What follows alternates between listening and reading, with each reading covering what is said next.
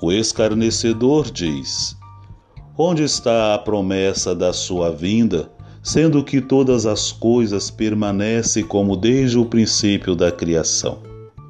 Saiba que o Senhor não retarda a sua promessa, ainda que muitos a tenham por tardia, mas é longânimo para convosco, não querendo que alguns se percam, senão que todos venham se arrepender-se. Segundo Pedro 3.